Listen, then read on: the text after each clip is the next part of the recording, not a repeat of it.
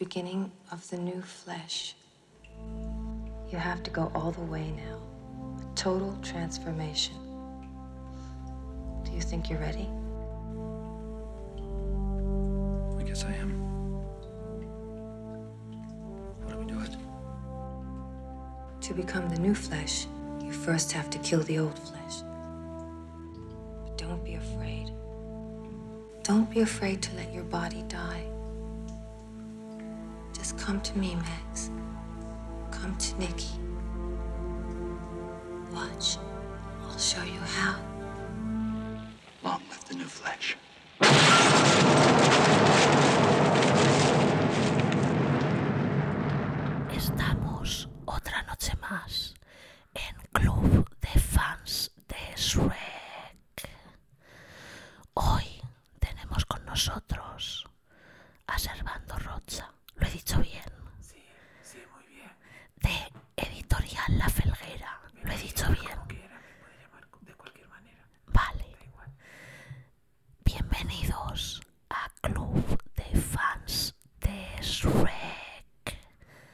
Ya podemos hablar normal. Uy, uy. Ya está. Buenos días, ¿Qué gracias por Esti? venir. Encantadísimo, encantadísimo. He venido con mi corcel negro, lo he aparcado allá afuera y para adentro.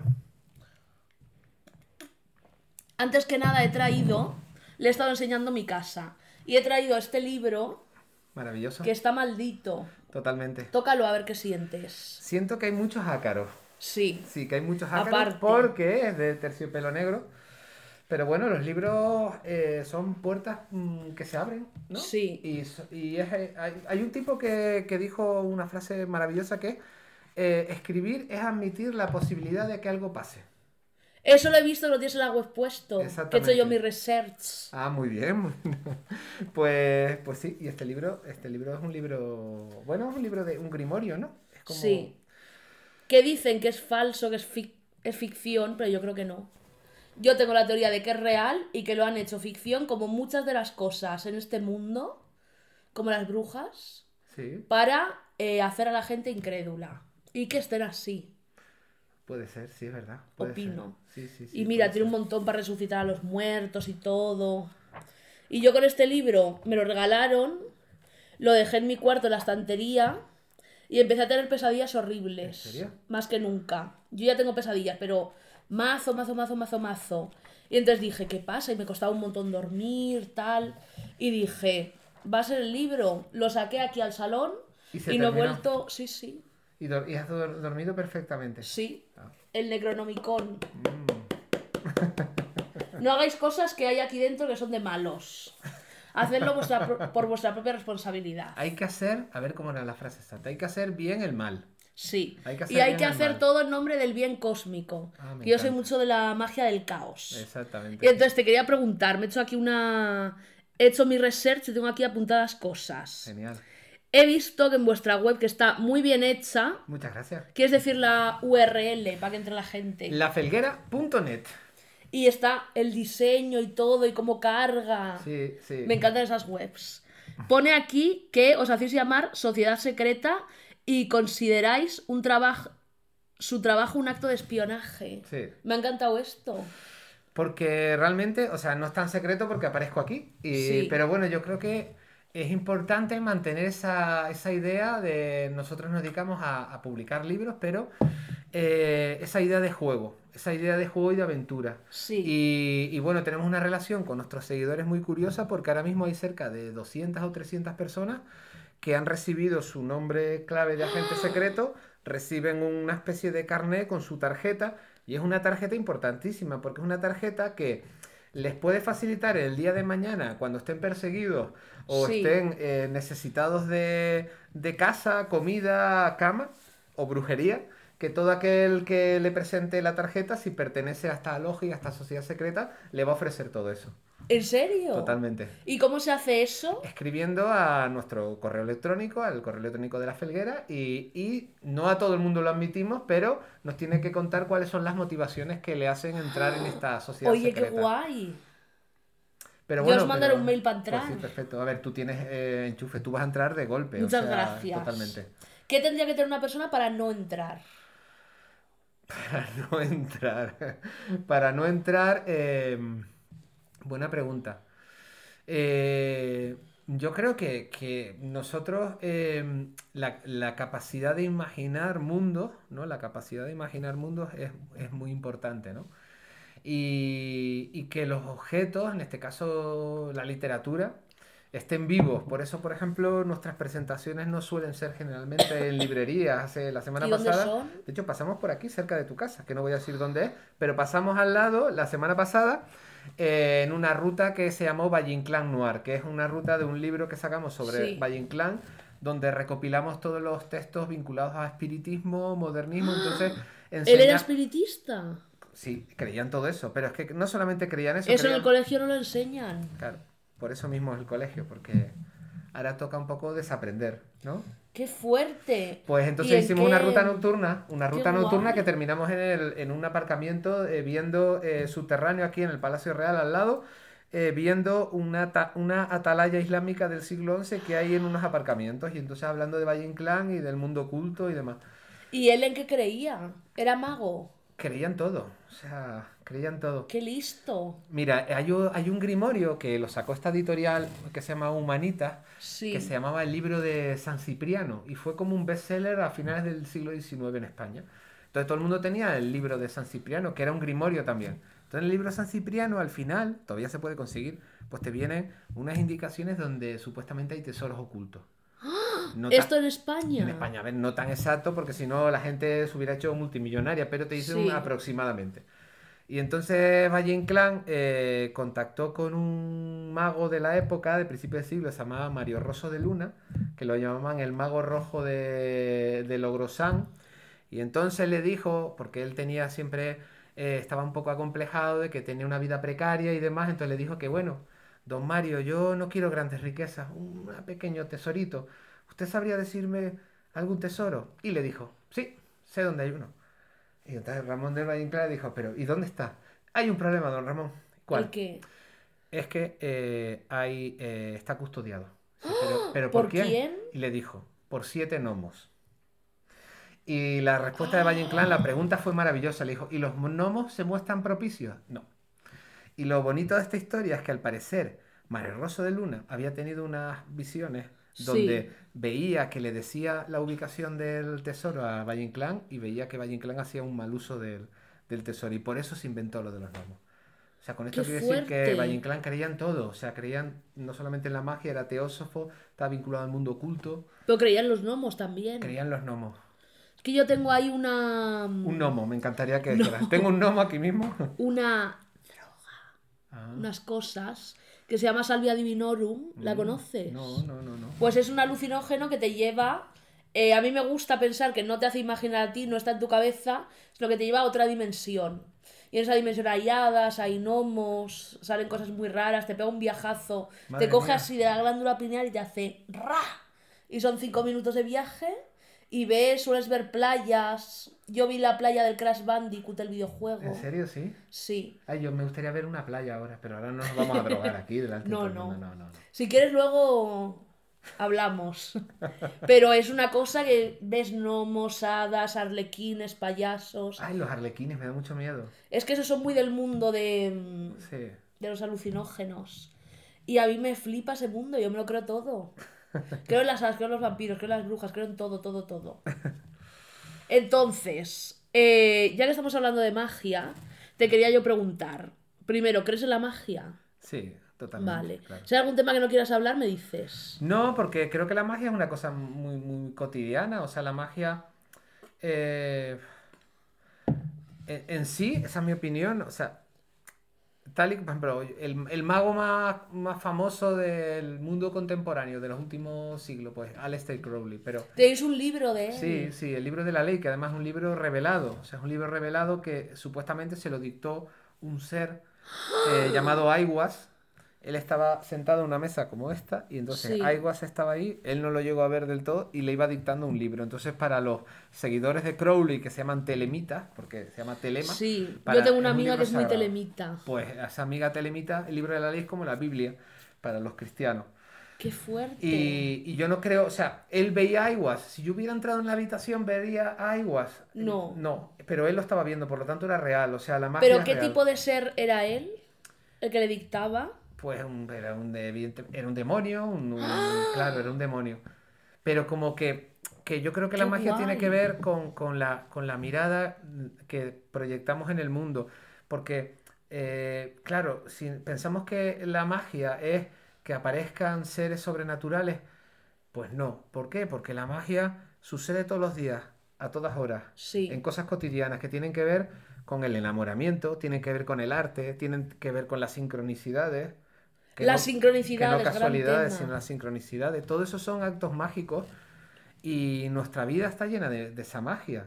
Casa que no es la magia de Hollywood, No. ¿no? Y, No es hacer así con el dedo como Sabrina. Claro, porque leemos al Lester Crowley y uno que le interesa la magia le da como sentimiento de complejo de inferioridad. En plan, yo soy una mierda, yo no sé hacer nada, no sé aprender nada. No, pero es que diariamente nos suceden muchis- muchísimas cosas que tienen que ver con una explicación no racional. No sé si te has fijado, pero estamos haciendo el podcast sobre una mesa Ouija. Ah, vaya. Estaba mirando aquí, pero no sabía. Digo. En esta mesa Ouija eh, se han hecho rituales y cosas chungas. No Mm. yo, ¿eh? Me la han regalado. Yo no he hecho nada en esta mesa Ouija, que para eso tengo mi Ouija ahí detrás. Mm. Pero muchas cosas. Y te quería preguntar, ¿cuál fue tu primer contacto con la magia? Mi primer contacto con ¿Y la fuiste alguna magia. vez escéptico?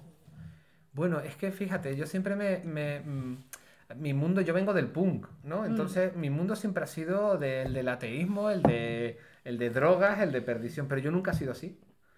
Yo nunca he sido ateo. Yo siempre he creído. Y es curioso esto porque eh, Alan Moore, William Blake, muchísima gente que para nosotros son nuestros héroes de alguna manera, eh, creen. A su Sí. modo son fanáticos, a su modo. Creo que es bueno y positivo. Pero no creen en un Dios, en un Jesucristo. No, no, la tradición esa no. Creo, es que para mí el cristianismo es como el satanismo. Me parece como muy conservador porque te limitas a creer en un solo Dios. Sí, Hay muchos dioses. O sea, que el, el mundo es mucho más, más rico. ¿no? claro. Pero Y no solo hay dioses, hay seres. seres. eh, pero creo que lo importante es, o al menos a mí me parece, el, el, el, el postrarte. O sea, el postrarte, el rendir en el, en el... Nombro mucho el enamoramiento porque se ve, creo, en el Es que eso es magia claro. pura, si no, ¿qué Claro. explicación hay? Y es rendirte a otra persona. El hecho de el meditar no es otra cosa que, que dirigirse hacia uno mismo, ¿no? Y hay un- una frase que es como un trabalenguas de Giordano Bruno, que fue un hereje que murió en la hoguera en el año 1600 y dice, Dios está más dentro de nosotros mismos que lo que nosotros mismos estamos dentro de nosotros mismos.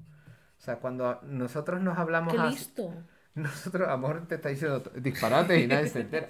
Pero cuando nosotros nos hablamos a nosotros mismos, estamos hablándole a Dios. Que Sí. Dios soy yo. Y está en cada uno de nosotros. Exacto. El satanismo dice un poco eso, que todo el mundo, desde aquí, se piensa que es adorar a Satán, pero es una religión muy individualista, de tú eres tu propio Dios. Y esto lo decía Nietzsche. Hmm, Sí, sí. Y había como varios, no me voy a hacer aquí la pedanta, pero varios niveles del superhombre, como el camello, el león, no sé qué. Y el último era el niño. Porque todo es un juego. Esto es una psicópata, pero bueno, es verdad. Y hay que tomárselo así porque todo es un chiste y nada es real y todo eso, pero a la vez todo lo es. Sí. Es que yo tengo dicotomía entre el nihilismo y el creer en todo. Porque yo siempre he sido muy nihilista, muy del punk también, de nada me importa, ay, toda la mierda. Pero luego, claro, empiezas a sentir cosas de bruja y dices, well. Claro, totalmente. Y he visto que tenéis varios sellos, como Zodíaco Negro, que estos son cosas de ocultismo, Sí. fenómenos extremos, no sé qué. Agente Provocador, Agente que esto no me ha quedado muy claro qué es. Agente Provocador es una web que diariamente publicamos eh, artículos eh, sobre el universo que nos interesa, que tiene que ver... Pues mira, hoy mismo hemos publicado sobre, sobre España a principios de siglo las cupleteras, las primeras fe- feministas, las primeras Sí. dadaístas, las primeras mujeres transgresores, morfinómanas, hace un siglo y pico. Pues eh, hablamos sobre sociedades secretas, sobre terrorismo, sobre, sobre una especie de historia secreta del mundo, una cosa así. Entonces Sí. diariamente salen esos artículos en un propio medio que hemos creado aparte de la editorial, que se llama Agente Provocador. ¿Tenéis web de eso? Y tenemos web, que se llama agenteprovocador.es. agenteprovocador.es para los fans de Shrek del podcast. Y hay una colección que me llama mucho la atención que se llama Memorias del Subsuelo. Sí. Que esto em, lo has cogido del libro de Dostoyevsky. Sí, totalmente, claro. Yo no me he leído el libro, pero un día de adolescente, en el Ecorropa de Bilbao, que era una tienda de segunda mano, en una caja de hurgar de películas, saqué un DVD de 50 céntimos y era la adaptación de los 90 de Memorias del Subsuelo. ¿Y te acuerdas de eso? ¿De ese momento? ¿Sí? Sí, lo tengo como súper aquí, ¿Y por qué? porque me encanta esa película. Ah, sí, sí, sí. Y empecé a leer el libro y era, soy un gusano, creo que tengo mal el hígado, pero no voy al médico. Y me encantó porque era la película más miseria humana que he visto en mi Totalmente. vida. Y Bueno, me encanta. Dostoyevsky no era la alegría de la huerta precisamente, pero sí, esa es Memoria del subsuelo trata de recuperar un poco el, el- nuestra propia historia, nuestro propio pasado, o sea, saber quiénes somos hoy en Sí. día, ¿no? Cómo hemos llegado un poco a esto, de alguna manera, ¿no? Y también tienes True Crime. Sí, Vale, eso pregunta. puesto, ¿eh? Eso... Eso me encanta. Pregunta obligada. En esta casa somos muy de asesinos. Además, yo tengo ahí. ¿Ves el libro ese negro que sobresale? Sí, el grande. sí. Son los diarios de Eric y Dylan, que Ah. fueron los school shooters Sí, sí, del sí, Instituto de Columbine. Y ahí tienen por sus trabajos de clase, las cosas que escribía Eric en su web, dibujos. Sí, sí. Y te pregunto, ¿asesino favorito o asesina de toda la historia? Mira, a mí me encanta, eh, me encanta. Bueno, a ver, yo tengo un asesino favorito y una asesina no asesina. O sea, Sí. Me explico. Uno, asesino favorito es, es uno que es muy desconocido, que es Panzran. Quiero saber quién es. Panzran es un señor que en los años 20 decide eh, en un barco, por razones, él no tenía, como buen psicópata, no sentía ningún tipo de empatías de nadie, entonces Sí. decide en el barco asesinar a todos los que están en el barco. Entonces él, él, él, eh, hizo, puso- hizo sus memorias al carcelero, murió ejecutado. Y cuando las asociaciones de contra la pena de muerte eh, le escribieron para decir que lo iban a ayudar, Sí. él dijo, no os equivoquéis. No creo en Dios. No creo en Satán. No me arrepiento de nada de eso. Me odio a mí mismo. ¿no? Eso. Eh, y luego, eh, mujer. Es muy poco de psicópata odiarse Hombre, a sí claro, mismo. obviamente, sí, sí, sí. Pero luego está Mira Hindley. Mira Hindley eh, era una de, la llamaban la asesina del páramo, supuestamente con Ian eh, Brady se llamaba en los años 60 eh, en, en Inglaterra, eh, secuestró y asesinó a varios niños. Eh, Morris se le dedicó una canción. ¿Cuál? La canción la de Suffer, creo que se llamaba, ¿no? Suffer Little Children. Exactamente, habla de este caso. Y hay- se ha romantizado un poco porque era la pareja de Ian Brady. Ian Brady, el tío, Sí. se, se disfrazaba de nazi y tal. Entonces decían, solo fui una mujer enamorada. Entonces mató niños. Bueno, la condenaron.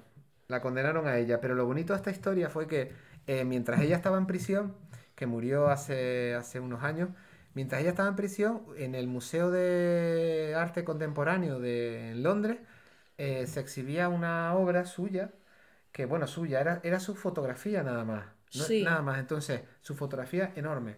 Entonces hubo una manifestación de, de víctimas de los asesinos del páramo fuera del museo diciendo que retiraran esa obra. Y fue gracioso porque cuando le preguntó la prensa a, los, a la asociación de víctimas de por qué les molestaba una obra que simplemente era una fotografía, no había ni un texto ni nada, ¿por qué les pareció ofensiva? Pues dijeron que les pareció ofensiva porque las grandes obras solamente se van destinadas a grandes personalidades. Uy, qué mentira. Mentira, porque tenemos aquí al lado la Puerta del Sol y demás, bueno, a muchísimos cabrones que les hacen Sí. estatuas i- inmensas, van a hacerlo aquí con Millán Astray en, en la plaza, en Palacio Real, van a hacer una, un monumento dedicado a la Pero Legión. esa, esa frase no tiene ningún sentido. Claro. Pero Mira Hindley desde prisión dijo que entendía a las víctimas. Y entonces dijo que mm, proponía que cuando llegasen a su retrato pusieran Sí. un cartel que ponía este retrato puede herir la sensibilidad. Buena solución. ¿Y cuál es tu favorito? Eric y. Mm, ¿pero por qué? Los, los asesinos de Columbine. Porque me siento muy identificada. ¿Pero generacionalmente? Sí. Ellos cuando fue lo de Columbine en el 99 o por sí, ahí. por ahí. Y me siento muy identificada y con los textos que he ido leyendo, en plan de odiar a todo el mundo. Y es que realmente no es odio a todo el mundo de hoy odio. Simplemente es más bien no quiero que me traten así y no quiero vivir en este mundo. Como decía Morrissey en una canción, eh, tiene que haber otro mundo, tiene que haberlo, tiene que haber un mundo mejor. Claro. Entonces me parece algo como muy... No la muerte en sí, que luego me dicen, ¿justificas asesinos? Pues mira, chica, si ha pasado y hay un libro que yo me puedo comprar sobre el tema, me lo voy a comprar para informarme. Pero me parece algo como muy... Me parecen pequeños niños que no pudieron más y claro, en Estados Unidos te compras un arma en el súper. Claro. También te digo, yo si hubiese podido comprarme un arma aquí, pum, pum, pum, pum, pum, pum, pum. Porque la frustración y la rabia y el odio es una cosa muy mala. Y también me gusta mucho, esto no es un asesino como tal, pero, y ahora te pregunto una cosa, el caso que más me explotó la cabeza del mundo fue el caso de Gypsy Rose. Pero Gypsy Rose, ¿quién era Gypsy Rose? ¿Lo conoces? No. Vale. Te lo explico. Han hecho una serie y un documental. El Sí. documental se llama Mami Dead and Dearest, que es una referencia a Mami Dearest, la peli esta de mm, Joan Crawford era. Sí, sí. Vale, pues es que me encanta este caso. Gypsy Rose era una niña con cáncer, paralítica, con un ligero retraso mental, lo tenía todo. No podía comer azúcar, era como una niña cristal, de los huesos de cristal, digámoslo así. Entonces su madre iba por ahí haciéndose la madre coraje de, ay, yo cuido a mi niña a pesar de todo, no sé qué, le regalaban cosas, les construyeron una casa, bla, bla, bla, bla, bla. Entonces, la madre era conocida por todos los médicos por ir de, de un médico a otro, no, este diagnóstico no está bien, ay, en mi niña hay que operarla de no sé qué. La operaba y, plot twist, la hija no tenía nada, ¿Cómo? ninguna enfermedad. ¿Y entonces? La madre tenía el síndrome llamado Munchausen by proxy. ¿Y eso qué es? Pues Munchausen por poderes, que es en castellano, es que finges que tu hijo alguien que tengas a tu cargo tiene muchas enfermedades para estar tú a su cargo y que dependa de ti enteramente. Hostia. Y entonces la niña le había dicho su madre, naciste en no sé qué año, ahora tienes 15 años y tenía 19. ¿Pero qué me estás contando? Sí, sí, sí, sí, sí. Y, ¿Pero y cuándo pasó eso? Eso... en... fue hace poco, los 2000. Y bueno, bueno, bueno. Y claro, esto no es todo. Iba a decir, te voy a hacer spoiler, pero es un caso de la vida real. Vale, la niña, esto lo descubrió una médica. Dijo, oye, he estado mirando como el historial y tiene mucho historial de que en este médico le han dicho que no tiene nada, pero luego le han operado de esto. La operaban, le abrían, le sacaban órganos, ¿Qué? no tenía nada. Y la Sí, pobre, sí, sí. joder. Y hay una escena en la serie que se llama The Act, que esto es real, eh, que Gypsy Rose comió como un cupcake de azúcar o algo así, y su madre se inventaba que no podía comer azúcar. Le sacó todos los dientes así. Pero, pero, pero, ra, por Dios. ra, ra. Entonces, Por Dios. ¿por qué esto es un caso de asesinato? Dirás, porque no muere nadie. Sí que muere. ¿Pero quién ella? ¿Mató a la hija? No, no, no, no, mucho mejor. La hija, cuando descubrió el pastel, porque en un momento de la serie, que está ficcionada y todo eso, pero descubrió eh, que en su DNI propio tenía como cuatro años más de lo que le decía su madre. Y empezó a ver cosas muy raras en su madre. Entonces ella, en secreto, la niña, cogía el ordenador, se metió en una web de cristianos de ligar, conoció a un chico con esquizofrenia y personalidad múltiple. Pero a ver, y qué raro que no se despierten por esto que estás diciendo, ¿eh? Pues sí. Ya. Es que los Furbis tienen pilas, están vivos. Entonces, empezó a tener una relación por la noche en el ordenador con él. Y durante el resto del día, pues con su madre ahí. eh, Pero ¿y, cua- y fingiendo. cuánto tiempo estuvo así? Eh, igual con el novio. Sí. Bueno, estuvo así toda su vida, pero con lo del novio igual duró unos meses antes de lo que te voy a contar. ¿Lo mató? Mejor, mejor, mejor. Entonces, el novio le dijo, lo hacían por videollamada, la relación y todo. Dice, te voy a descubrir una cosa que te va a cambiar la vida. Se llama BDSM. Hostia. Claro. Y entonces, el chico que tenía esquizofrenia y personalidad múltiple le decía, eh, necesito eh, novias para mis otros alter egos, para mis otras personalidades. Y había uno que era un vampiro que mataba, había otro que no sé qué. Y entonces hay fotos reales de Gypsy Rose, de ella haciendo cosplay con una peluca, con un cuchillo, luego con otra peluca Por para Dios. ser la novia del otro. Y entonces Gypsy Rose hizo un encuentro en un cine con su madre y con el chico, ella vestida de Cenicienta, Gypsy Rose en la silla de ruedas. No puede ser, o sea. Y le dijo, te tiene que conocer mi madre para que pueda empezar nuestra relación, pero como no le he contado nada, tienes que fingir que me conoces en el cine. Entonces, pues se acerca, ay, necesitáis ayuda, no sé qué, no sé qué. Follan en el baño ¿Qué? Pero. con la madre en, Dios la- bendito. en el cine viendo la Cenicienta. Que revivan, que revivan ya. Y... Cuidado que igual eso hace magia. Es verdad. Sí, sí. sí. Y entonces esto no acaba aquí. La madre se lleva mal con él porque no le acepta. Dice, ¿tú quién eres? No sé qué, no sé cuántos. Y al final Gypsy Rose acaba histérica y le dice a él por chat, por Facebook, ¿matarías a mi madre? ¿Qué? Y él dice, sí. Entonces planean, es que lo del asesinato... Pero, pero qué maravilla es esa, por Dios. Ya, pues hay un documental y una serie. Es maravilloso. Ya, es lo más. Entonces, ¿y cómo la mata es? Vale, quedan un día en la casa. Yo esto lo estoy contando con una sonrisa, pero porque estoy enferma. Pero es una cosa de. Quedan en la casa de Gypsy Rose. Le dice Gypsy Rose: Mi madre va a estar hasta ahora en casa. Entonces, Gypsy Rose se queda en el baño de abajo. La madre está durmiendo. Él sube a donde la madre para matarla. Y antes de matarla, la viola. Pero por Dios. Y entonces Gypsy Rose escucha los gritos de la madre mientras la viola y le clava cuchilladas, mientras acaba muerta, luego se fugan, luego condenan a Gypsy Rose y la condenan porque Gypsy Rose pone en Facebook That bitch is dead. Toma ya. Esa puta está muerta. Pero por Dios bendito. Y ponía también, pude escuchar sus quejidos de cerdo desde abajo. Por Dios. Ya. Y ahora la, la chica está en la cárcel, el otro también, y ah, está... pero es actu- o sea, hasta ah, pasó hace poco. Sí, sí. O sea, que sigue en Esto igual fue en el 2007. ¿Y no has pensado escribirle? A lo mejor le escribes Sí, y- muchas veces he pensado hasta ir a la puerta de la cárcel cuando salga. Y ahora esta chica está en la cárcel y claro, es ella la víctima, es ella la culpable. Ahí lo dejamos. Ahí lo ¿Qué te parece? Me parece un caso increíble. Es increíble. Es increíble, ¿eh? Y entonces te pregunto, ¿cuál es uno de estos casos que por primera vez te hizo con tu cabeza? Eh, Puede ser casos, actos culturales, cualquier cosa. que con, lo, con el caso de. Con, lo- con el True Crime, que nosotros sobre todo hemos sacado eh, el Diario de los Asesinos, que fue un, un periódico que se llamaba así, que era Sí. órgano ofi- eh, oficial de acuchilladores y ladrones, que se publicó a finales del siglo XIX en Francia. Pero en París. escribían asesinos reales. hacían odas a favor del asesinato. En, un- en una clave Qué un poco guay. macabra y demás. Y, mm, y- pero también nos hemos, eh, nos hemos centrado en lo que son los bajos fondos en España, que tiene que ver con el crimen. Por Sí. eso la colección True Crime empezó con cuatro libros que se llaman, que se llaman Fuera de la Ley. Son, en total son como, yo qué sé, 2.500 páginas.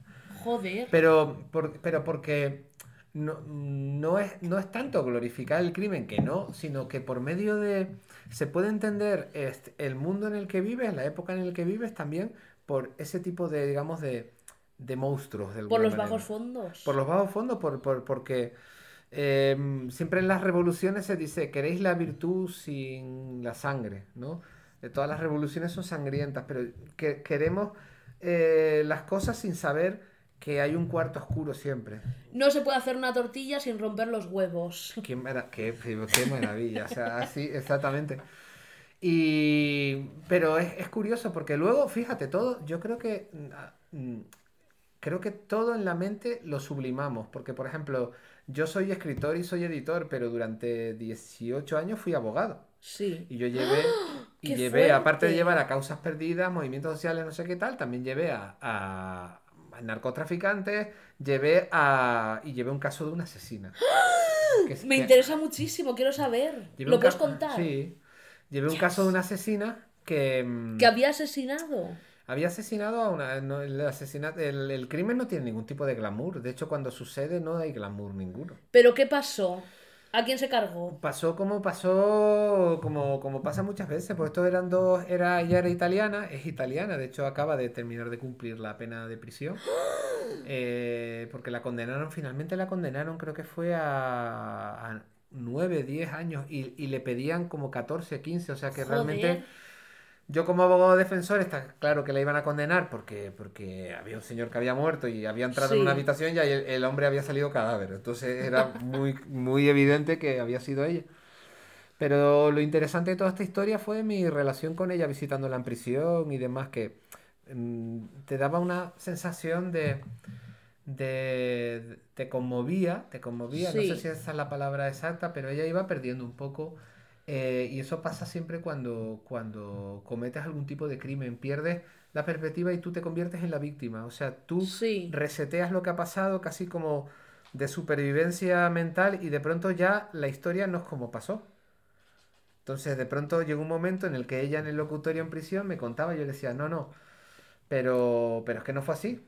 Básicamente era, ella estaba, llegó a España, eh, se metió en una especie de narcopiso en, en Móstoles y, y, y- y había un señor que alquilaba el piso, pero alquilaba también los sillones para que yonkis estuvieran allí. O sea, el Sí. tipo era un bicho de persona eh, muy importante, ¿no? Y entonces se inicia una discusión eh, por una, creo que era una bombona de butano que no había pagado, la típica discusión de Uy, sí yo- que tiene poco glamour, ¿eh? de- no tiene- es que no hay glamour, es que, la- es que no hay glamour. El crimen no tiene glamour, lo todo lo sublimamos en la mente. La Sí. fantasía embellece todo, pero Y la luego cuando pasa el tiempo lo... le hacemos el glamour nosotros. Exactamente.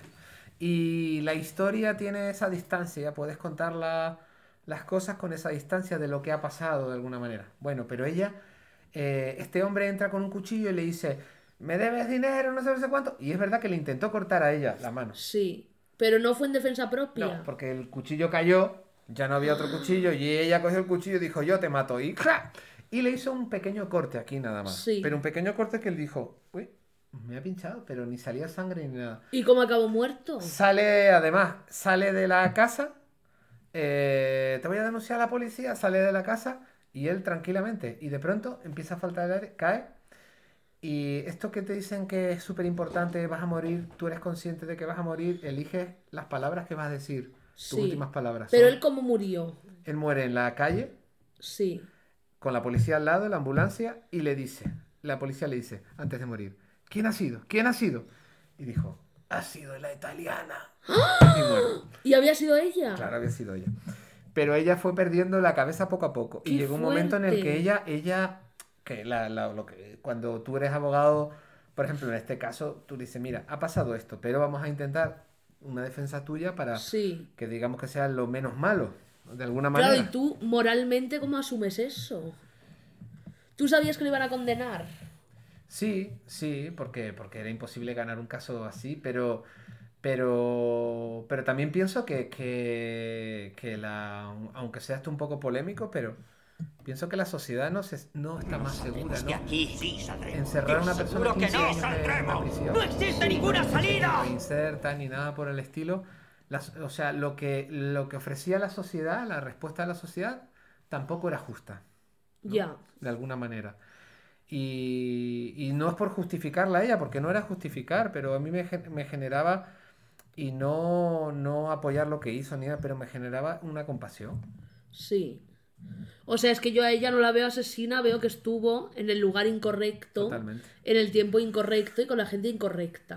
Y me acuerdo perfectamente cuando fui a mirar el expediente, que cogía el expediente así, tiqui, tiqui, tiqui, tiqui, en el juzgado, y aquí había unas unas fotografías de las fotografías del cadáver, y me acuerdo de que lo vi, ¿Cómo eran? era muy cutre.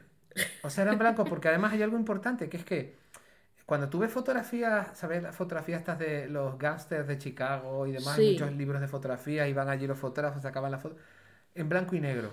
Cuando de pronto llega el color, eh, y las fotografías son en color del crimen, ya no hay glamour ninguno. No. No. Y esto era un Pero había muerto. sangre. Casi ni había sangre, era un señor muerto. Y la muerte no tiene ningún tipo de glamour. Ay, qué Esos horror. románticos, eh, o Rodolfo Valentino, el primer ídolo de masas, que la gente se mataba, se suicidaban poniéndose el perfume de Rodolfo Valentino, o la muerte romántica, te ponías una, una bata de seda y te ponías así y te disparabas. Es que eso es hacerlo bien. Pero la muerte es cutre, te encuentran cagado, muerto, desangrado en un sitio cutre. Y si no, que se lo pregunten a este señor.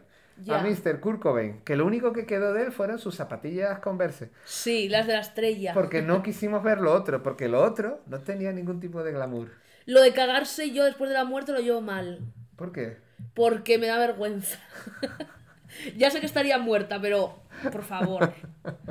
Yo si eso, mm, no sé, si tengo que tener algún fluido corporal fuera, quiero que sean mis propios sesos, porque me he reventado contra la acera y que eso ya no parezca un cuerpo, que esté todo como... Pero ya que me encuentren ahí tirada, cagada... ¡Qué asco! Hay que morir heroicamente, o Sí. sea, mm, cayendo sobre un policía o algo así, o sea. O abres el gas, respiras un poquito y te quedas así tranquilita. Y que te encuentren. Y entonces, ¿cómo fue esto? Me parece muy fuerte. Pues yo lo veía algo normal porque era mi vida también, fue mi vida de alguna manera. O sea, yo podíamos haber estado en ese lugar. Claro. Si las circunstancias determinadas nos hubieran empujado a eso, eh, pues no, es- no hay un ellos y un nosotros. Sí. O sea, no hay el ellos y el nosotros está pensado para que existan leyes, para que existan Estado, para que exista policía, para que... Pero el otro, el- ese que vemos todos los días en la calle, sea un vagabundo, sea una, o alguien que leemos en la crónica de sucesos, es muy fácil que seamos nosotros. Sí. Solo falta una serie de circunstancias y la vida. Como siempre dicen, estamos mucho más cerca de ser un vagabundo que de ser Jeff Bezos. Así que no hay que perder la vista de eso, por muy guays que nos creamos. Eso es verdad, eso es verdad. ¡Qué fuerte! ¿Y tú contemplabas la posibilidad de que saliese inocente? Sí. No, ¿Cómo? o sea, a ver, pero era imposible, era imposible, pero... Pero no pensaste alguna noche en plan, ¿y si sale inocente y es gracias a mí? Eh, no iba a pasar, era imposible. O sea, dos personas, uno entra, o sea, era imposible. Y entonces ella en su cabeza cambiaba la historia. Claro, pero eso pasa yo creo con todo. Pero eso es porque no podía soportar lo que había hecho. Hay una... No lo que había hecho, sino la situación en la que se había visto. Con el asesinato y con el- los grandes crímenes siempre pasa, yo creo. O sea, la persona que lo ha cometido eh, es como la serie, el documental este, bueno, la serie documental está Mindhunter, que está súper Sí. bien. Pues, claro, todos tienen el mismo, todos son muy parecidos, porque se re- resetean lo que ha pasado Sí. y, y cambia la versión. De hecho, no- nosotros mismos, si nos dicen, hoy, ¿qué hiciste ayer? Tú lo vas contando. Claro. Dentro de una semana te preguntan, ¿qué hiciste? Y todo va cambiando. Lo, lo lo modificamos, pero también yo creo que hay una respuesta automática del cerebro cuando suceden grandes hechos. Seamos nosotros verdugos como víctimas. Cuando pasamos algo desagradable, por ejemplo, en el caso, por ejemplo, de una violación, Sí. se, se sabe por, por, por estudios, por encuestas, por lo que sea, que muchas veces lo que se nos queda más son los olores, los sonidos, ese tipo de Uy, sí, sí, percepciones sí, que no el rostro. Eso lo intentamos como borrar. Es como que el cerebro tiene un, una- un comportamiento que hace que, que a- nos intenta que podamos convivir con ello. Si esa Y se te quedan recuerdos bloqueados, sobre todo en la violación. Sí, Y luego te vienen así dentro, pasan 10 años y dices, hostia, totalmente. que me han violado. Qué fuerte. Y esta chica sigue en la cárcel. Salió hace. ha- De eso ha pasado ya nueve años o ¿Y siete te has años. reunido con ella? No, porque lo último fue que cumpliera la pena de prisión en Italia. Le arreglé Sí. todo para que fuera a cumplirla allí. ¿Y cuánto le cayó? Le cayeron al final 8 o 9, creo que fue. Pero, ¿y qué dijeron? En plan, ¿es culpable de asesinato? ¿En qué Homicidio. grado? Qué guay, es que me encantan estas cosas. ¿Y a quién más has defendido? Así como moralmente cuestionable. A ver, eh, mm, he defendido a cientos de personas moralmente guay. O sea, Sí. pero parece que estoy contando aquí porque eso. Para Hombre, eso lo damos difícil. por hecho. Sí. Eh, sí, narcotraficante. Pero eso yo no lo veo mal del todo. Este era un pequeño narco venido a menos, o sea, Sí. de hecho cuando lo detienen ya prácticamente él no tiene ningún tipo de importancia en la organización, era un hombre venido a menos. Y se llamaba Juan, y yo sé que Juan, que espero que siga vivo, porque tampoco pasó hace mucho tiempo, espero que Juan esté en, ¿cómo, en- ¿cómo se llamaba? O pueblo de, era la Galicia Profunda, Sí. que además empieza... Encima gallego. Gallego, además empieza, el caso empieza como si fuera una película, una prostituta fumándose el pitillo después con un guardia civil. Y la prostituta le dice, pues tengo un cliente que se ha comprado un bazooka. Y entonces el guardia civil... Pero se- puede comprar de verdad. No lo sé, pero se lo dijo Esto es la pistola esta que es así que haces... Sí. Y entonces el guardia civil se le pusieron los ojos así y, y entonces se abre una investigación, además te encantará el nombre que se le da porque ¿Cómo? eh, de armas de guerra. O sea, porque un bazooka no es una pistolita. Entonces, Pero se lo compró por gusto. no, e inician, la, inician una investigación a raíz del comentario de esta prostituta. La prostituta aparece eh, flotando muerta a la semana en un río. ¿Dónde? el- En un río al lado de donde estaba. ¿En Galicia? Sí. Entonces la Guardia Civil piensa que En allá- el río Tamuse. No lo sé. no. Digamos que en el río Tamuse. Entonces empiezan a investigar y, y la, la Guardia Civil piensa que, que efectivamente que ahí hay un bazocas o armas de guerra, lo que sea, y empiezan a ver en el bosque a ver si hay signos de haber estado probando armas y tal. Y entonces hay. intervienen las comunicaciones a un, a un taller de desguace de coches. Entonces se ponen a vigilar por fuera con el teléfono intervenido. Y entonces lo que ven es que entran coches y salen súper rápido. O sea, allí nadie va a arreglar nada. Entonces, eh, pero al momento se empiezan a dar cuenta en las comunicaciones que yo tuve acceso en el juicio que hablaban un lenguaje en clave donde hablaban de eh, formatear un ordenador. Eh, Como el Pixagate. Claro, ellos no decían algo ilegal, sino era todo como si estuvieran arreglando ordenadores. El disco duro, Sí. formatearlo, no sé, no sé cuánto. Entonces empiezan a... Formatear era matar. No, porque no tenía nada que ver con armas de guerra. Ah, Porque era droga. sí. Entonces de pronto allí no hay armas de guerra, pero por casualidad de pronto se encuentran que en el taller ese hay una organización eh, que trafica con, con droga, que utilizaban las lonjas de pescado de Galicia para entrar ¡Qué drogas y armas además. ¿Y el bazooka dónde queda? No existía el bazooka. No había bazooka, lo que había era mandanga, droga. ¿Y qué tipo de droga? Cocaína. Cocaína. ¿Solo? Mm, sí. Qué bien. Bueno, qué mal, pero... Qué guay. Pero ya está la crónica judicial. Terminó, terminó la crónica judicial. Si tuviéramos un mazo aquí ahora encima. Y estos deberían fuerte. haber dicho algo. A ver, haber dicho así algo. al amarillo. Toca, toca. ¡Uy! Dormido. Dormir.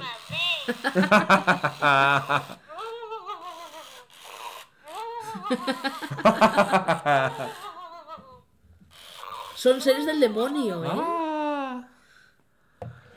Qué cosas, ¿eh? Qué Pues vamos a hablar de varios libros que tengo aquí de la editorial. Venga. Ah. Preséntalo. Oh. Bueno, mi último libro, Todo el odio que tenía dentro. Tuve seis años escribiendo esta cosita. Me y encanta el es- título. Sí. Es la historia de este señor que se llama Dundun Pacheco, que sigue vivo, eh, boxeador de los primeros delincuentes juveniles en España, legionario, eh, que formó parte de una pandilla eh, que cuando se estrena West Side Story, la película, ellos se dedican a imitar lo que ven allí. Y, y no solamente les gusta el baile, sino la bronca. Y entonces Sí. aterrorizan durante 20 años o 25 años a Madrid y parte de España como la pandilla más, más temida. Se llamaban los ojos negros. Qué Y fuerte. he Y ido conociendo- No, eran delincuentes juveniles y luego... Como la naranja mecánica de pegar vagabundos. No, no pegaba vagabundo, eran macarras de alguna manera. Sí. Macarras, pero estamos hablando de los primeros 60. Y, mm, y el líder eh, muere asesinado en el año 85. Lanzan su cuerpo al hospital 12 de octubre y allí muere. Eh, y entonces yo he ido eh, conociendo a los pocos supervivientes de, de la banda y he Sí. reconstruido como la historia de la posguerra y Madrid y de la España más, yo lo llamo brutalista, la España brutalista más sórdida, vinculada a lo que son el extrarradio de Madrid y la pandilla de los ojos negros. ¿Y qué tal está ahora esa gente? Pues los pocos supervivientes, eh, el, el número 2, que es, un- que es una, una persona que vive en Alicante, tiene dos metros de cicatrices en su cuerpo. ¡Dos Eh, metros! Dos metros de cicatrices en su cuerpo, dando vueltas.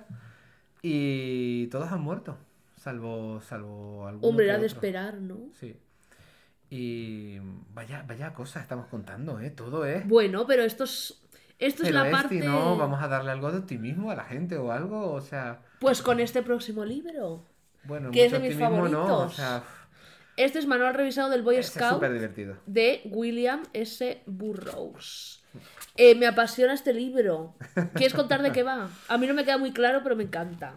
Un manual escrito por William Burroughs eh, de- para hacer la revolución de alguna manera, ¿no? Sí. Con frases muy maravillosas, eh, pues que la mente de William Burroughs era de ese tipo de mentes privilegiadas. Me gusta mucho una cosa que dicen en ese libro, que es que si quieres crear, yo creo que va un poco de crear el caos, ¿no? Sí. No de matar en sí, que si quieres crear el caos, tienes que coger a gente muy aleatoria y matarles, no seguir un patrón. Y entonces ya el gobierno no sabe por dónde tirar, hay caos, no sé qué, estado Claro. de alarma, y me encanta. Y te pregunto, ¿hasta qué punto publicar este libro se considera terrorismo? Eh, bueno, no es terrorismo porque simplemente... No, no lo es, pero. Pero es muy guay, lo digo en plan positivo. Ya, ya, ya, sé por qué lo dices, pero... Pero no, o sea, de hecho yo veo mucho sentido del humor aquí. Yo me he reído mucho leyendo esto. Porque realmente, pues, mm, hace mucho tiempo... De hecho, habla, habla, creo recordar que habla incluso de extender un virus. Cosa que tiene mucho que ver con, con- con esta época. Mm. Eh, claro, lo, tú hablas de lo de las mat- matanzas al azar, claro. Sí. Es que eso es con lo que más me quedé. Proclamar una nueva era y establecer un calendario nuevo. Eso sería maravilloso, ¿verdad? A partir de mañana Sí. es 8 de febrero, por ejemplo, ¿no? Es que imagínate que una persona como yo, una persona inestable mentalmente, coge y al leer este libro empieza a hacer todo eso. Mira, mira. Eh, se inventa un virus que se llama Naga. Aquí está. El letal virus Naga está a disposición de quien lo quiera. Nadie sabe cómo se transmite y eso le otorga una ventaja que todos los virus saben aprovechar. Eh. Inmuniza, esto está escrito en el principio de los 80. Inmunizas a los tuyos y sueltas el virus. Qué fuerte. Luego haces lo mismo con otro y con otro, hasta convertir el mundo en un lugar seguro para la gente de tu ralea. No, no hace falta inventarse algo de ciencia ficción. Con los clásicos de siempre se puede llegar muy lejos. El cólera, la fiebre, tifoidea, hepatitis. Hay un sentido del humor en todo esto. Claro. Yo lo veo, yo lo veo como, como eso, ¿no? Yo veo que lo ha escrito una persona que sabe la verdad del mundo, por eso a Kurt Cobain le gustaba tanto. Sí, exactamente. Y que sabiendo la verdad del mundo puede jugar tanto con la luz y con la oscuridad. Qué bonito eso que has dicho. Y entonces Qué- hace qué- malabares. Qué maravilla, qué frase. que, ahí, regalas una frase así. Yo escribo también. Y este libro que me llama mucho la atención, que se llama, lo has escrito tú, sí. Algunas cosas oscuras y peligrosas, el libro de la máscara y los enmascarados. Y aquí hay un montón de fotos. Sí.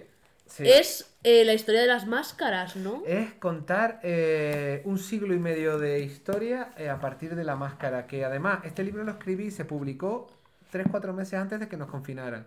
O sea, yo no podía suponer que de pronto íbamos a vivir un- en un mundo enmascarado o semi-enmascarado como me está pasando. Y de hecho, si hay alguien viéndonos de Barcelona, eh, el 15 de diciembre se inaugura en el CCCB la exposición La Máscara Nunca Miente, de la que soy su comisario, y es el libro convertido en una gran exposición donde ¡Qué hay desde fantomas, desde los trajes originales del Ku Klux Klan, Anonymous, tenemos los pasamontañas originales de Pussy Riot, los que utilizaron Sí. para la acción Pussy Riot, o sea, hay, un millón ¿Los de cosas originales? Los originales. O sea, hemos estado hablando con Masha, que es de las tres que detuvieron, Sí. una de ellas, que nos escribe bajo arresto domiciliario en su casa, yo sigo arrestada. ¡Qué y nos la han mandado para, para, para la exhibición. ¡Qué guay! Me y ahí encanta. está, ahí está. Y aquí se hablan de máscaras de BDSM. Sí, también aparece el, el bondaje, también aparece. sí, Hombre, es sí. que es con la portada es Sí, gran parte. Sí, sí, sí, sí, sí. Yo esa foto, esa foto es curiosa porque esa foto, que es la portada, eh, es de una revista, se llama Bizarre, que, se- que es de la posguerra, y entonces fue de las primeras revistas, digamos, grandes de bondage y sado, y entonces tenía una sección muy guay de que la gente enviaba sus fotografías, pero fotografías hechas en, en su casa en el año, imagínate, año 50. Entonces son fotografías de una señora ama de casa Sí. vestida así. Y esto es una señora Es una señora. es una señora, mira los labios, es una señora que mandó esta foto a la revista en 1950. ¿Y quién le iba a decir a esta señora que en el año 2021, año enmascarado por excelencia, vaya a aparecer su foto en la portada de un libro donde se va a hacer una gran exposición sobre enmascarados? ¿Quién le iba a decir esto a la señora? Igual está muerta ya. Posiblemente. Qué Gracias, fuerte. Entonces esta señora lo llevaría como algo secreto, supongo. Sí, era secreto porque salían, en eh, salían sin... edi- Pero les gustaba ver que su fotografía, porque además era... eh, eran revistas que estaban prohibidas en Estados Unidos Sí. y la censura era curioso, porque Estados Unidos sabes que es un país como muy curioso. Es de película. Es de película, pero estas revistas eh, se, solo se enviaban, no se vendían en ninguna librería. Sí. Se enviaban por suscripción. Y entonces eh, las requisó la policía, pero aplicando una ley que prohibía que por medio del correo postal se distribuyese pornografía. ¿Y entonces cómo las mandaban? Al principio sí, pero luego la revista fue clausurada por eso. Es que Estados Unidos es un circo. Sí. Yo fui y me llevaron a una tienda de armas. Ah, pero espera, ¿sabes que yo tengo una cosa pendiente y es ver ¿El qué? ese reportaje? Fuiste con Ah, esta mujer que no me acuerdo Sí, cómo Nuria. Roca. ¿Y qué tal la experiencia? Vimos un programa entero. Increíble, nunca he estado tan feliz en mi vida. ¿Y a qué ciudad fuiste o a qué ciudades? Fuimos desde Miami hasta Nueva York y nos persiguió un huracán. Pero que me estás Esto contando. fue 2019, creo. ¿Y a qué ibas ahí? ¿Cómo, cómo Eh, a grabar un programa. Nada de nosotras dos, pues yendo por ahí y tal. Fue increíble. Es que yo siempre he tenido mucho fanatismo con Estados Unidos. Porque todas las pelis que he visto y toda la cultura es mayoritariamente de allí. Claro. Y entonces yo soy fanática de Estados Unidos, no de su política, todo eso que me parece un circo, de eh, esa, esa pieza de tierra Claro. que es como una película constante y todo es decorado de película. Y me llevaron a un poblado medium, que era como el mayor poblado con el mayor número de mediums por metro cuadrado. Y hablé con ellos, hicimos una ouija, bueno, una ouija no, una mesa que se llamaba Tiptoe, era una forma de contactar con los muertos. Ponías en una mesa así redonda, como esta, las manos y empezaba así. No se ve, pero está, se estaban moviendo las manos así. Pum, pum, pum, pum, pum. Y según si era así o no, te dejaba las manos quietas o te hacía así. Toma ya. Y me dijo, me dijo una de las mediums, tú eres bruja, no sé qué, tú ves cosas, tú ves cosas. Y yo sí veo, sí veo. Pero fuimos a la tienda de armas y me sorprendió mucho porque ponía, eh, no puedes entrar si llevas gafas de sol y la capucha puesta. Ah, verdad. Y preguntamos, ¿por qué no? Y dijeron, es que si llevas gafas de sol y la capucha puesta eres un delincuente. Claro, sí, y yo sí. preguntando, ¿y si te los quitas ya no eres? Claro. Y había pistolas rosas y preguntamos, ¿para qué son? Y dice, para las mujeres. Pistolas rosas. Sí. Y yo empuñé un rifle rosa de glitter. Oye, pues es bonito, eso está... Ya. Y fuimos a una comunidad Amis también. Y pregunté ¿Pero todos yo. son el mismo viaje? Sí, estuvimos maravilla. 20 días o así. Ay, qué maravilla. Y todo desde Miami hasta Nueva York en coche. Y fui a Baltimore Ah, claro. y en la ¿Y ¿Pero comunidad. pudiste ver a John Waters? Eh, no, pero le vi en otro sitio. En la comunidad Amis, resulta que estábamos hablando, nos llevaban en carruaje. Y era como una conversación grabada, tal. Y le dije yo, en inglés, ¿y lo de ser gay aquí, qué tal se lleva? Me dice, ah, no hay ningún problema. Y yo no. Y me dice, mientras no lo muestres ni lo digas públicamente. Hombre, pues sí que hay problema. Y yo, bueno. Y en Baltimore eh, recreé la escena en el mismo callejón de Pink Flamingos. ¡No! ¿En Sí, serio? de Divine comiéndose su. ¡No! Y fue increíble. Eso está grabado. ¿Qué tal con Nuria? Increíble. ¿Bien? Es, se presta mucho siempre a, a la fantasía. Ay, qué bien. Súper guay. Y este libro, entramos en Demonios. Toma ya, entramos en demonios. Enciclopedia de las Artes Oscuras. Hombre, eso es un libro bastante. ¿Esto de qué ¿eh? colección es? Eso es de Zodíaco Negro.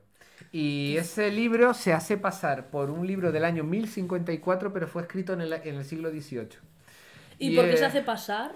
Pues porque en el siglo XVIII hay una moda, igual que el Necronomicon, es como el libro maldito, pues hay una gran moda por, por, por libros malditos y cuanto más antiguos, pues tiene más... más O sea, que hicieron la burla, ¿no? Y lo hicieron falsamente. Pero, pero el libro es impresionante y las ilustraciones y las láminas y... es Uy, increíble, ¿eh? Esto da sí, terror. Hombre, ya te digo. Y tanto. ¡Qué miedo! Sí, sí, sí. ¿Y cómo encuentras tú esto? Pues investigando... Es un gran trabajo de investigación. Sí, sí. Sí, es, es investigar, es estar metiéndote en el, en el subsuelo. Es como una especie de trabajo Qué de guay. arqueólogo casi. ¿Y cuál es el libro a nivel investigación que más te ha costado sacar? ¿Cuál es el libro que... ¿Pero escrito por mí o publicado por la editorial? ¿Publicado o Publi- escrito? Publicado o escrito. Bueno, mm, el hemos publicado dos, ve- dos veces a Alan Moore. Y la primera Sí. vez fue un acontecimiento, porque publicar a Alan Moore es como sacar un disco a Metallica o algo así. Pero él, él, él- la verdad que todo, lo que puedo decir, todo, todo es bueno. Y eso fue importante. Y estuvimos detrás de eso mucho tiempo. Pero bueno, yo me acuerdo que una vez contaste, sí. es que compartimos un podcast juntos de la contracultura, Ah, es verdad. que Alan Moore te escribió a ti para sacarlo, ¿no? O sea, que estuviste en contacto directo. No, eh, o sea, de hecho mucha gente me pide el email de Alan Moore, pero no Sí. existe alanmoore.gmail.com, yo no lo tengo. Pero, pero no, lo creo que, creo que lo que quise contar fue que, que muchas veces eh, a, nu- a la- a nuestros héroes o heroínas Sí. eh, nos parece súper guay que de pronto rechacen cosas, ¿no? En plan, ha Mm. rechazado tal premio por integridad, por, por, por Sí. tal. Pero ¿y las cosas que aceptan? Por los mismos, que no- más no... es que eso a los freaks nos gusta mucho lo de rechazar. Claro, pero ¿y las cosas que aceptan por los mismos principios? Porque de pronto Sí. Alan Moore les llega a estos locos de la felguera en Madrid, un sello editorial pequeño y demás, y de pronto, ¿cómo les voy a dar yo? Obviamente mm, se le pagaron sus derechos, pero fue una cosa simbólica, fue un acto de amor Sí. de Alan Moore anónimo, porque él no lo publicita, de pronto se mete en el catálogo y ve ahí pues todas las cosas que hemos contado, pues él se veía reflejado en ese universo. Qué fuerte, qué guay. Y eso estuvo muy bien. Y, y luego hay un libro, claro, puestos a... A mí, me, a mí también me flipa Estados Unidos, claro, todo lo que hay. Es que es un plató. Sí, es toda una Eh, película. Escribí un libro y publiqué un libro sobre una banda de motoristas negros, Sí. que eran Los Ángeles del Infierno, pero negros. en Y se Oakland. llamaban igual. Se llamaban los Dragones de la Bahía del Este, en Oakland, al lado de San Francisco. ¿Y qué allí- hacían? Pues son un club de motoristas, eh, u- lo que llaman sí, como la serie Song of Anarchy. Pues igual, Sí. exactamente igual. O sea, todo exactamente igual. Y entonces fui allí a Oakland a conocerlo. ¿Oakland qué estado es? Eh, pues San Francisco al lado, al lado de San Sí. Francisco. Eh, y donde estábamos haciendo la entrevista, pues habían asesinado hace un año a uno de un tiro en la cabeza. Hay un nivel de violencia, ya lo viste. ¿Les allí. entrevistaste? Y les entrevisté a ellos y ellos ¿Y cómo encantadores. Eh, unos señores, unos caballeros. ¿Y saben que sacaste el libro? Sí, les encantó además. ¡Qué guay! El ejército negro se llama. ¡Qué increíble! Sí, la verdad que... ¿Y cuál es tu libro favorito escrito por ti o sacado por la editorial que más te gusta del mundo? Del que más orgulloso estés. Soy orgulloso de todo. Es una pasada. Que de pronto tengamos una buena estrella. ¿Y quién me iba a decir que me ganase la vida? Ya. Publicando atrocidades. Escribiendo Es un sueño. Sí. No somos conscientes de nuestro propio presente. Y lo digo muchas veces, y es verdad. No somos conscientes de nuestro propio presente. Nunca. Siempre, pasados los años, miramos hacia atrás y decimos, ay, aquella época. Pero el tiempo presente, la hora, no somos conscientes. Es que es imposible ver el presente desde fuera. Exacto. Pero se puede poner las manos así y ser lo humilde, todo lo humilde posible para Sí. dar las gracias de que vivimos, unos más, otros menos, pero vivimos en una burbuja de oro, Sí. en una burbujita de oro. Y agradecer eso a quien sea, a la divinidad que somos nosotros, la manera en que nos hablamos a nosotras mismas, sin esa dureza, sin esa exigencia, sin hablarnos Sí. tiernamente como hacemos con la gente que queremos, ¿no? Estoy poniendo un poco... que... A ver, di algo, di algo. pero sí, pero... Pero de todos me siento or- orgulloso. O sea, la verdad que es una pasada, porque es verdad que a lo mejor la- en nuestra editorial La Felguera y en el caso de Agente Provocador, que, que diariamente lo vi- visita la web muchísima gente y, y se comparten nuestros artículos muchísimo, pero ahora es un, es un momento muy interesante para todo esto, porque si no tú y yo no nos hubiéramos encontrado aquí.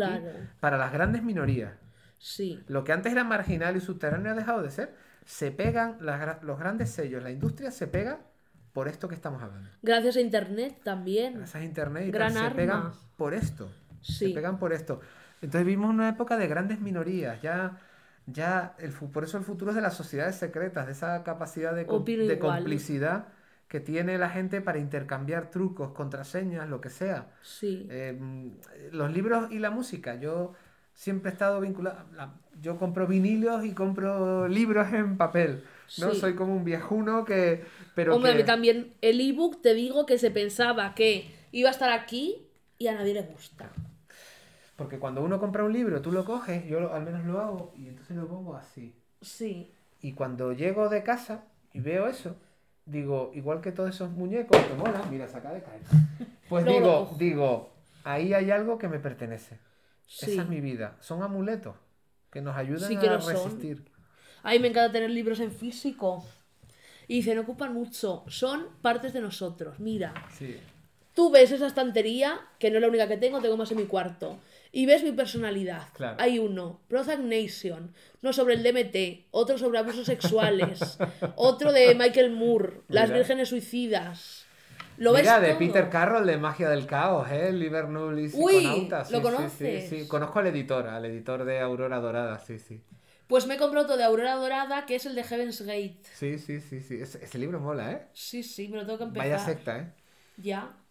Y tienes tú un libro en la felguera, que es de mis libros favoritos del universo y del ¿Cuál? mundo. ¿Te lo podría haber traído? ¿Cuál? No, ya lo tengo. ¿Cuál? No lo tengo aquí porque se lo he dejado a un amigo. ¿Cuál? WITS. Ah, bueno, claro. sí. ¿Cómo eran las siglas? Women National International. Terrorist Conspiracy from Hell, Conspiración Terrorista Sí. Internacional de las Mujeres del Infierno. Sí.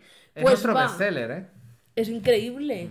¿Es lo que más vendéis? Sí, porque eh, ese libro, mm, y además es uno de los libros más bonitos porque ha inspirado a tantas chicas, ha inspirado, ha, ha sido tan de, pasa la palabra hermana, de un manual, es pequeñito, además son comunicados de un colectivo que a finales de los 60 se disfrazaban y se vestían como brujas, se sentían brujas, Sí. hacían aquelarre, En Wall Street hicieron una aquelarre. un aquelarre y eran feministas, claro. Increíble. Os recomiendo mucho desde aquí eh, Wits y todos los libros. Y vamos a ir acabando, que se nos está acabando la batería.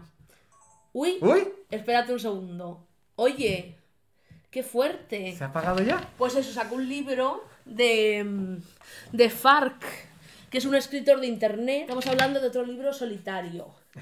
Y tiene poemas como, son poemas y sus escritos. Poemas como eh, dos chulos engañan a Francisco Franco en los baños del corte inglés para hacer cruising para reírse de él. Por Dios bendito. Y luego tiene diarios también que aquí no salen, pero creo que van a hacer otro con sus diarios que pone título Mi último polvo fue una mierda. Y era un gay homófobo que era de Sevilla.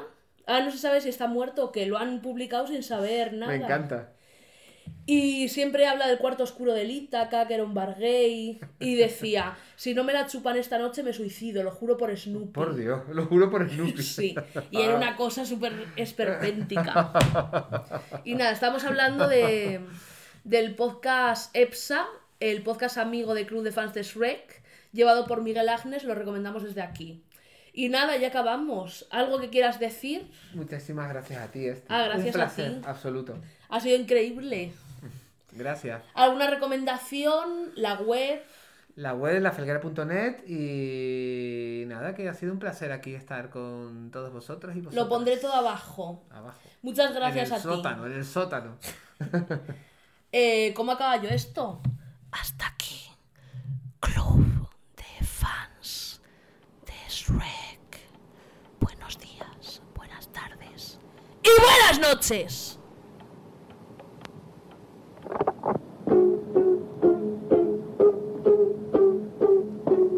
a baby in my universe. I'll live forever. I am a baby in my universe. I'll live forever.